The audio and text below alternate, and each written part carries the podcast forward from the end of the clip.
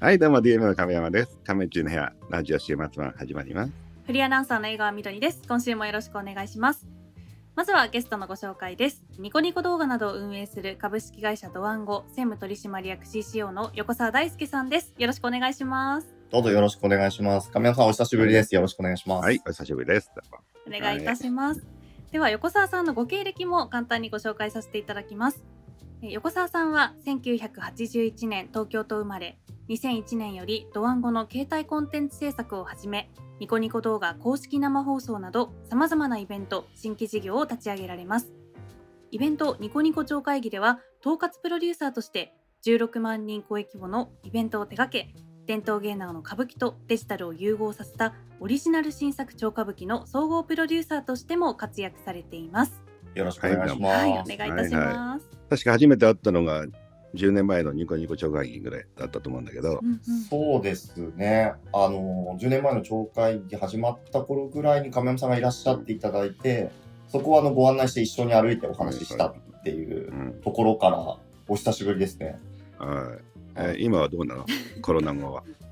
そうですね。あのコロナ、まあ、今年はあの開催は普通にできたんですけども、あの去年と一昨年があのオンラインでやりました。で、もともとまあニコニコ動画をリアルに再現するっていうところなので、オンラインをオフラインにしたっていうのがまあ超会議で、まあそれが先祖返りしてもう一回オンラインに戻ったという、ちょっとなんかよなんていうんでしょうよくわかんない状況 よくわかんないですねはい。でもなんかこう、リアルをまたネットに再現するっていうことで言うと、なんとなくこう、ニコニコ動画2.0と言いますか、ネットの、そのもう一回こう、コミュニティをどう作っていくのかみたいなところをすごく考えるいい時期になったので、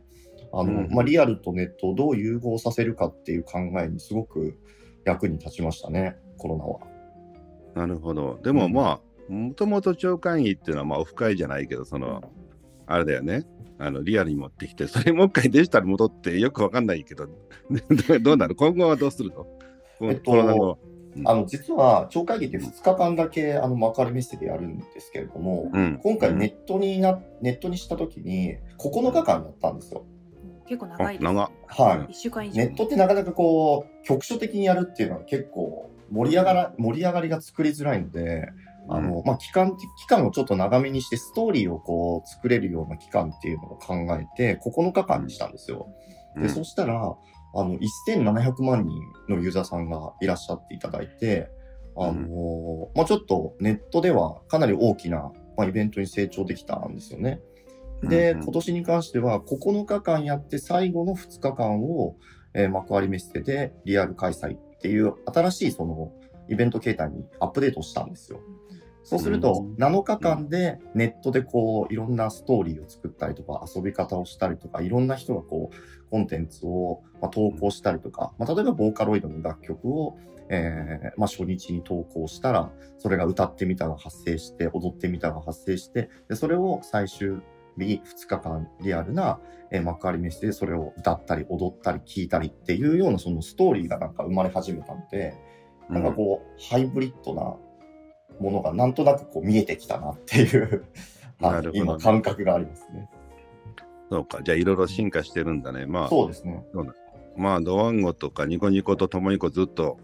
人生歩いてきたと思うんだけど、はい。か かなりこう、どうなる今までのこう流れ的なもんでさ、そうですね。うん、なんか昔、まあ、YouTube 見たときに、あ、こんなんややりたいな、みたいな思ってたときに、あのさ、うん、まあ、会社全体の役員から反対されてさ、こんなやばいもんやっちゃダメですと。なんか、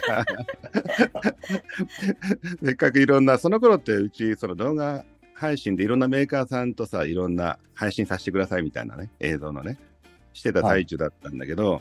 ここに、そんな、あの、こんなことやったらもう他のメーカー出してくれませんよ、みたいなはい。時代だったわけよ。うん。はい。で、もたもたして、えーこんな、これからこんな時代じゃないとか言ってたら、まあ、ドワゴンが始めちゃったみたいな話で、はい悔しい思いをしたんだけど、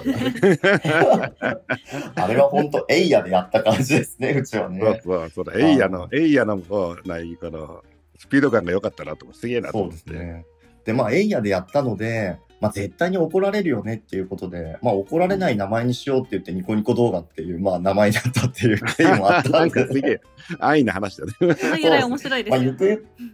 そうですね。なんか、ゆくゆくはかっこいい名前にしようねっていうことで、ニコニコ動画カッコ仮ってつけたんですけども、うん。ユーザーさんがあまりにもその、その時のなんていうのかな愛着というか、うん。その、それがなんかやっぱりね、皆さんの中の、なんか思い出になって、なかなかこうニコニコ動画を変えられるタイミングがなくて、まあ、未だにニコニコ動画という ね、名前なんですけど。いや、だからさ、その川上さんとかひろゆきとかさ、なんかオブライトもへっちゃらそうなキャラばっかりこう参加してて、ええええそうですね。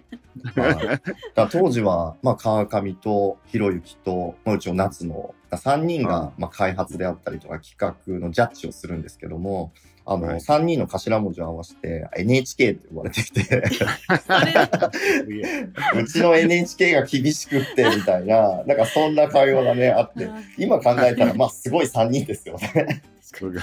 言われてみればそうですね、ええ NHK。うんええ NHK をぶっ壊せみたいな回だったくせになんか。本当ですね。本当。だから、だからうちの中でもね、そう、NHK っていうのはやっぱあの3人なんですよね。あそうかねでまあその後だから俺もなんか注目ずっとしててさ結局その配信とか、まあ、弾幕とかいろいろやってえでその後ら超会議やった頃にわこっちの方に行くんだすげえなと思ってえはい。で見学に行かしてもらったんだよね、はいはいちょっとどんな熱気なんだと思ってさ、うん。ええ。まあなんかかっこよく言うと、やっぱこうリアルとネットをこう融合させたまあハイブリッドなイベント、プラットフォーム、まあビジネススキームを作るっていうことで、まあちょっと立ち上げはしたんですけど、実はあの背景としてなんで超会議が生まれたかっていうと、うちのあのニコニコの開発があのリプレイスがあって、あの3年間ぐらいちょっとサービスが出せないっていう、結構その基盤が古古くなってしまって、それを全部こうリプレイスするのに、サービスが出ないっていう、まあ、うちが問題、課題があったんですよ。うんで、そうすると、まあ、話題性であったりとか、なんかこう、まあ、世の中をこう驚かしていくっていうような、そのブランディングも含めて、こう、ちょっとできづらい環境だったんですよ。でうん、川上と考えたときに、まあ、この開発を動かさないでなんかこう、話題性を作るにはどうしたらいいかって、もうリアルしかないよねっていうことで、あの、川上いきなり、あの、幕張メッセ全巻借りてきたんですよね。予定もまずなくで、横澤、はい。はいで、横澤くんちょっと借りてきたから、ここでなんかイベントやってよって言われて、それでここでなんか1年に1回、なんかドカーンとお祭りやれば、とりあえず3年間は持つよね、みたいな。なんかそんな最初は実は、あの、まあ、きっかけで、で、まあ、それだったら、まあ、ニコ動をリアルに再現したこう文化祭だったり、その彼らのなんか居場所みたいな、オフ会みたいなものを作ってあげると、まあ、成立するんじゃないかなっていうところから、一個一個こう、なんて言うんでしょう、あの、企画を考え始めたっていうのがなんか、最初の実は裏話というか、ね。ああ、はいわかるわかる。開発のこう不足をリアルで補おうみたいな感じだね。そうですね、はい。いや、昔うちもその、あの、カードの課金とかできなかった開発がね、できなかった時に、あの、パートのおばちゃんで、あの、あのレジで打ち込ましてた、あの、一生懸命対応してたもん。その 本当ですか？それもすごいですね。その本屋とかにある、なんか手手入力で番号打てるやつあったから、はいはいはいはい。うんうん。それで、まあ、なんちゃって相手にしちゃおうってことで、もう開発 1, 回1年以上かかりますとなったから、課金がね、あの、なるほどネット。での。うん。だから、とりあえず、あの、尽力でいけみたいな、リアルで補えみたいなことやってるけど。うんだなんか入り口はデジタルなんだけど、奥はなんかアナログみたいなことっていうのは、まあ結構混ぜると割と乗り越えられる時がありますよね。うん。でも結果的にまあすごいなんか行ったらすごい熱気があって、なんかその、あこういうやり方あるんだみたいな、つまり、うん。で、特にこれっていうのは、その、なんていうか単なるその海外でのほら配信サイトとちょっと違う、あの、リアルな持っていき方じゃない？うん。そうですね。なんかやっぱりニコニコはやっぱりなんかこう、感情を持ってるサービスっていう風になんかユーザーさんは受け止めてくれていると思うので、なんとなくこう効率化合理化っていうところ、まあもちろん考えるんですけど、そこからちょっと引き算して人のあったかみとかがなんかサービス的に出ると、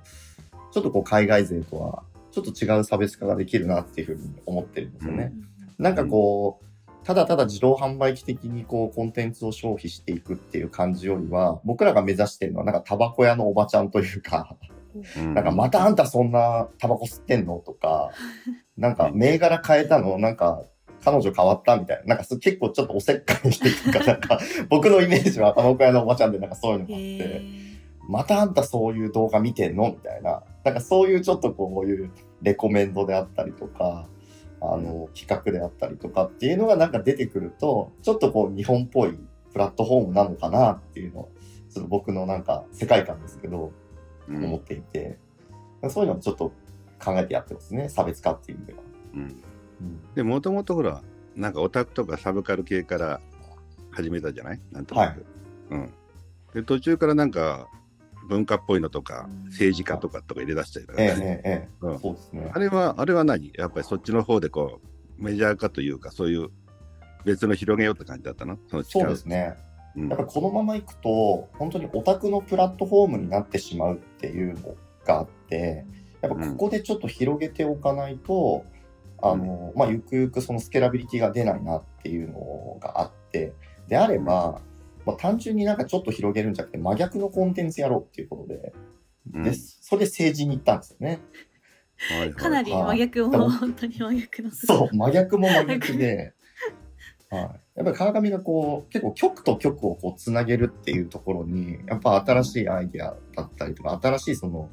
なんていうんでしょう、ビジネスの可能性みたいなものを、まあ、作っていくっていうことを、まあ、本人はなんかあんまそういうこと考えてないんでしょうけど、僕はなんか近くにいて、まあそういうふうになんか思っていて、いきなり政治って言われて、横澤くんちょっと明日から政治の担当やってって言われたんですよ。で、それまで、僕あの UGC をやっていて、あ、逆だ逆だ。えっと、生放送の制作をやってたんですよね、その時は。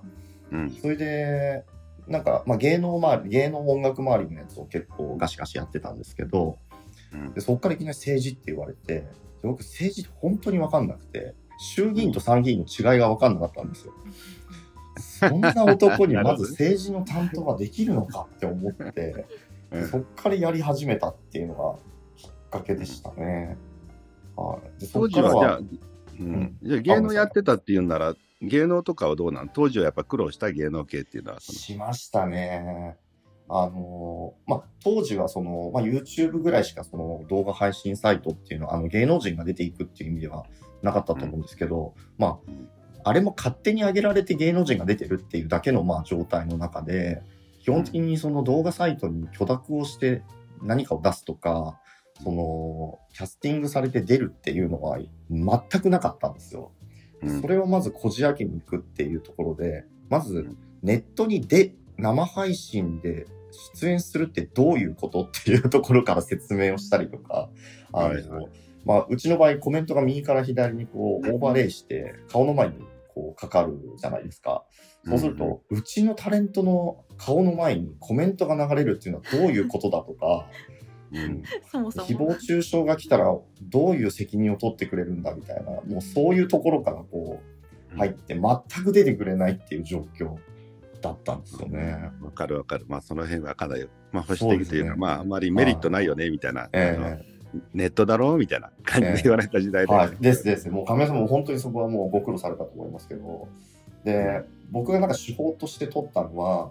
あの、まあ、生放送とかに、あの、アーティストが出るときっていうのは、新曲のリリースのタイミングとかっていうのは割とこう出てきてもらいやすいかったんですよね。はいはい。なので、その新曲のリリースの人のアーティストっていうところにこう目星をつけて、あの、まあ、キャスティングに入るんですけど、まあ、出てくれたりとかすると、当時はそんなに生配信をしている競合他社がいなかったので、本当に10万人から30万人ぐらいのあうん。の人がバーッとこうコンテンツがないがゆえに来るっていう状況があったんですよ。あの、はい。需要と供給のバランスが、供給側が少ないので、うん。あの、需要がバーッと増えて、あのとにかくその生放送というものを体験したいっていうユーザーさんがバーッと来て、楽しんでもらうっていう時期があって、あと30万人とかは来るんですよね。うん。だけど、それがこう、数珠つなぎに、なんかこう、噂になってこう、出てくれるっていう、こう、サイクルまではいかなかったっていうのがあって、で、うん。このサイクルをどういうふうに作ったらなんか出てくれるようになるんだろうと思って、で、当時僕はあの、セルというあの、制作会社で生放送を作ってたんですね。で、で、当時、あの、もともとアナウンサーだった、えー、なんだっけな、え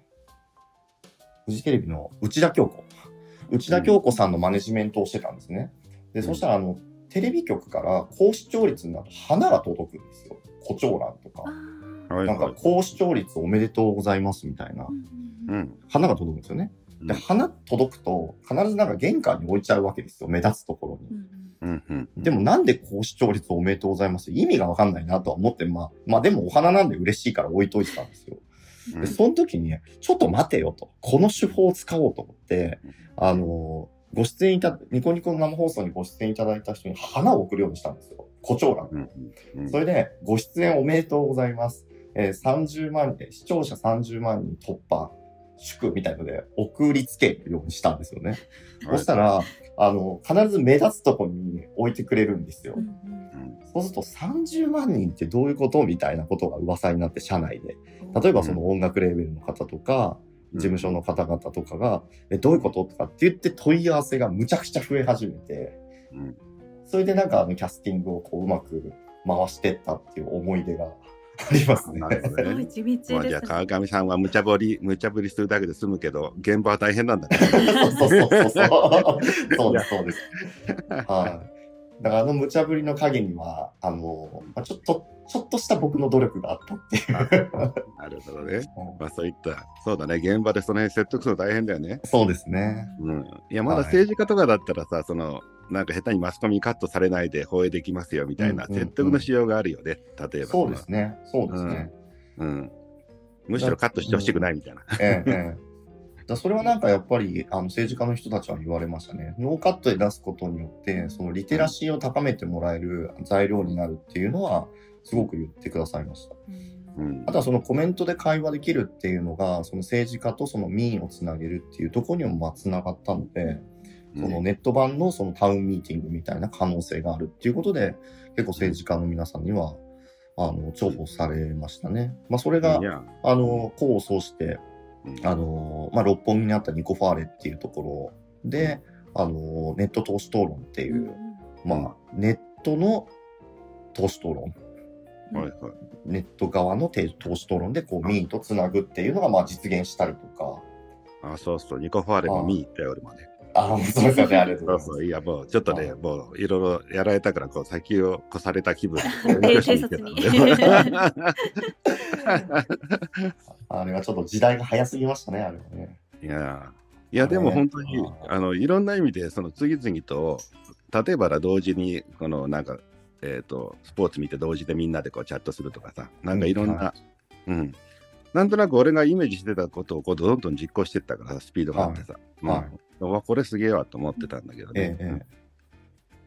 まあ一方で俺の方は、その、まあ、結局10年ぐらい前から、その、えっ、と、そういったほら、サブカル系っていうとか、まあそういったスピード感とか、まあ、そういったとこがうちらの会社やっぱ弱かったんで、あのはい。で俺自身も年でそんなよく分かってないんじゃないその辺がね。うん。うん。なんで、まあ、王道のハリウッド映画流そうとか、うん。あのそういったあの映像配信を始めたんだよね、当時は。はい。うん、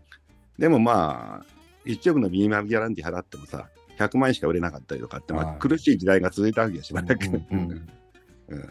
で、その間にほら、ドコモとかスタヤとかいろんなところが配信始めちゃ始めると、ハリウッドの価格がどんどん値段上がっていくし、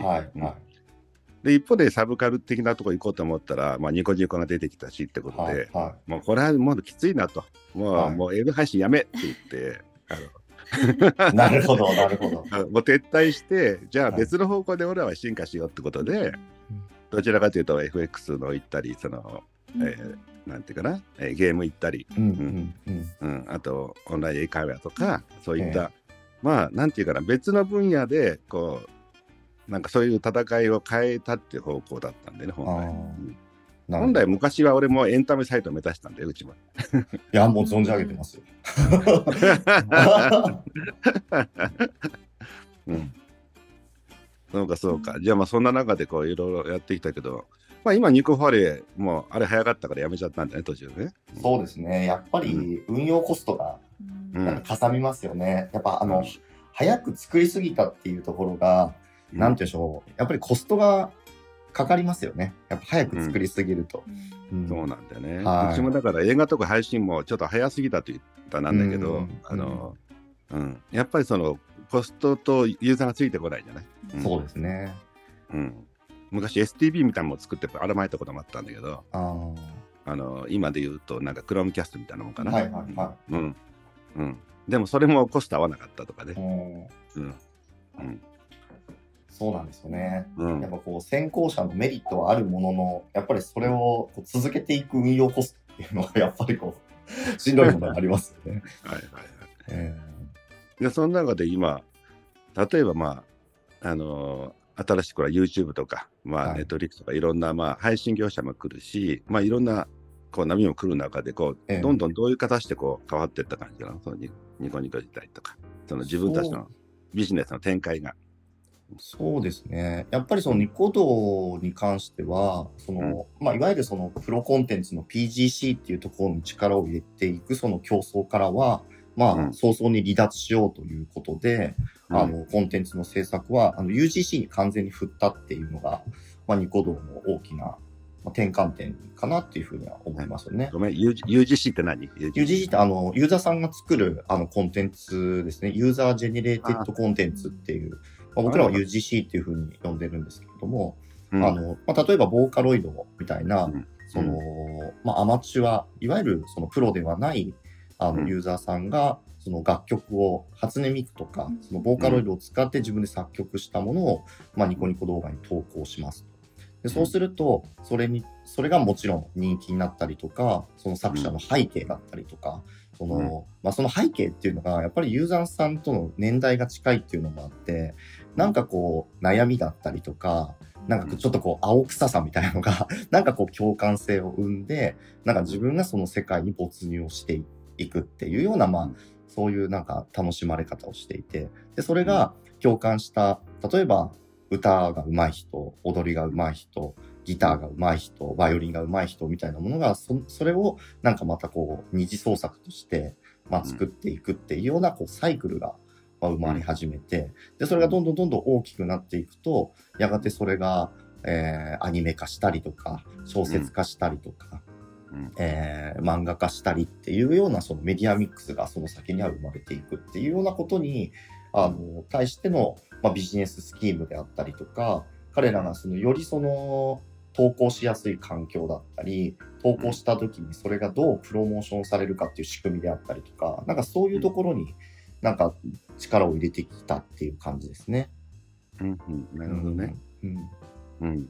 いや、俺も一旦撤退したんだけど、実を言うとね、もう来年ぐらいからまたちょっと配信事業始めようかなと思ってて、へうん。まあ、どちらかというとアニメを中心に、まあ、うん他のちょっとオリジナルコンテンツも作りながらって思ってるんだけど、うん。まあ、10年前に辞めたのをなぜ今更やるかなと思うと、やっぱりその、個性でもなんとかやっていけるかなっていうのは思ったんでね。うんうんっていうのはまあ、比較的 UNEXT とかアメーバ TV とかって、まあ、日本でもまあ頑張ってるじゃない。あのそういった配信で。そうですね、相当頑張られてますよね。うんで、ニコニコなんかでも俺なんかもなんていうかな、例えば岡田敏夫聞きたいなと思ったらニコニコ入ったりするわけよ、うん結局ね。ええええええうん。その中で、あのーそうだね、そのコンテンツっていうコンテンツ自体の、まあ、ファンとか、そのコンテンツ、例えば、アメバだったら MD の見たいとか、まあそういった、いろんな、まあ個性の中でコンテンツ人を集めることもまあ可能かなと思って、うんうん。うん。だからそのハリウッド映画とかはなかなか勝ちにくいんだけど、うんそういった、えー部分の中で人を集めてと。うん。うんで多分それだけでは採算取れないんだけど、えそこで集めた人たちに他のサービス、えそれがさっきのゲームとか、あのはいはい。あの英会話とかいろんなそこに誘導していくっていう方向で、その部署は赤字だけど他で元取ろうみたいな方向に、まあ、配信はやっぱそうなっちゃいますよね。うん、うん、やっぱりそれだけでこうコスト採算性を持つっていうのはかなり今難しい時期ではあると思いますけど。そうだね。はい。どっちかネットフリックスよりもアマゾンって感じかな。うん。むしろそのうん、あのもううん。人を集めて経済圏の中の一つとしては必要かなと思って、うん。まあそういったのをまあ来年からちょっと始めてみようかなみたいな、ああ、なるほど。っていうのを思ってるんですけど。亀山さんもおっしゃる通り、あの、僕らももう局地点にしようっていう、うん。あの、もう戦略なんですよ。うん。っていうのはなんかこう、マスがこう、壊れたというふうに僕は思っていて、うん。結果その、マスを狙っていくと、結果なんか雲をもつかむようなマーケティングになっていっちゃうと思うんですよね。どんどんこう、まあ、価値観が複雑化しているし、多様化しているし、うん。なんか、どんどんどんどん広がる方向に行ってしまっている。だから、その、まあ、限定的なマーケット、まあ、ターゲットマーケットをもうしっかり決めて、まあ、そこに向けたそのプラットフォーム作りだったり、配信の、あの、まあ、コンテンツ選びだったりとか、なんかそういうふうにしていかないと、まあ、結果勝てないなっていうふうに 思ってるんですよ。なので僕らも、あの、早々にその、なんていうんでしょう、まあ、映画であったりとか、まあ、音楽ライブであったりとか、ああいうものをまあ積極的にお金を払って取りに行くっていう戦略はもうやめたんですよね。うんうん。LTV がやっぱりこう低くなるというか、うんあのーまあ、どっちかっていうとその長くそのプラットフォームにいてもらうっていうことを考えると、やっぱり自分たちのプラットフォームに合ったその、まあ、戦略をやっていった方が まあいいだろうということで、もう僕らはもう明確に、まあ、強みであるそのサブカルのナンバーワンプラットフォームをしっかり目指すっていうところにもう今、舵を切り始めていて、うん。で、その、まあ、例えばボーカロイドであったりとか、アニメ、ゲーム、みたいなところに、その、まあ、注力を、選択と集中をしていくっていうことを、まあ、決めて、で、サブカルだったら、ドワンゴだよね。サブカルだったらニコニコだよね。っていうことで、なんか、サブカルのなんかこううん、アライアンス先には、まずドワンゴが思い浮かぶっていうところのブランディングを、あのまあ、し始めてるっていう感じですね。ここ1年ぐらい。はい。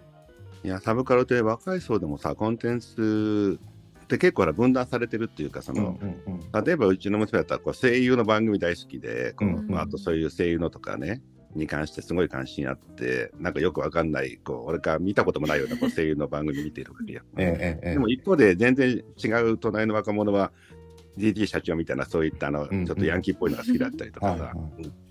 で、麻雀好きなやつもいれば、ポーカー好きなやつもいたりとか、結構コンテンツ自体が結構なんかもうみんなが同じもんでもかなりこう、そのコアなところで分断されてるような感じがしてた。うんうんうんうん。だからそういった中で、あのうちらもその何？あのまた別のやり方もあるんじゃないかな？みたいな感じで、うんうん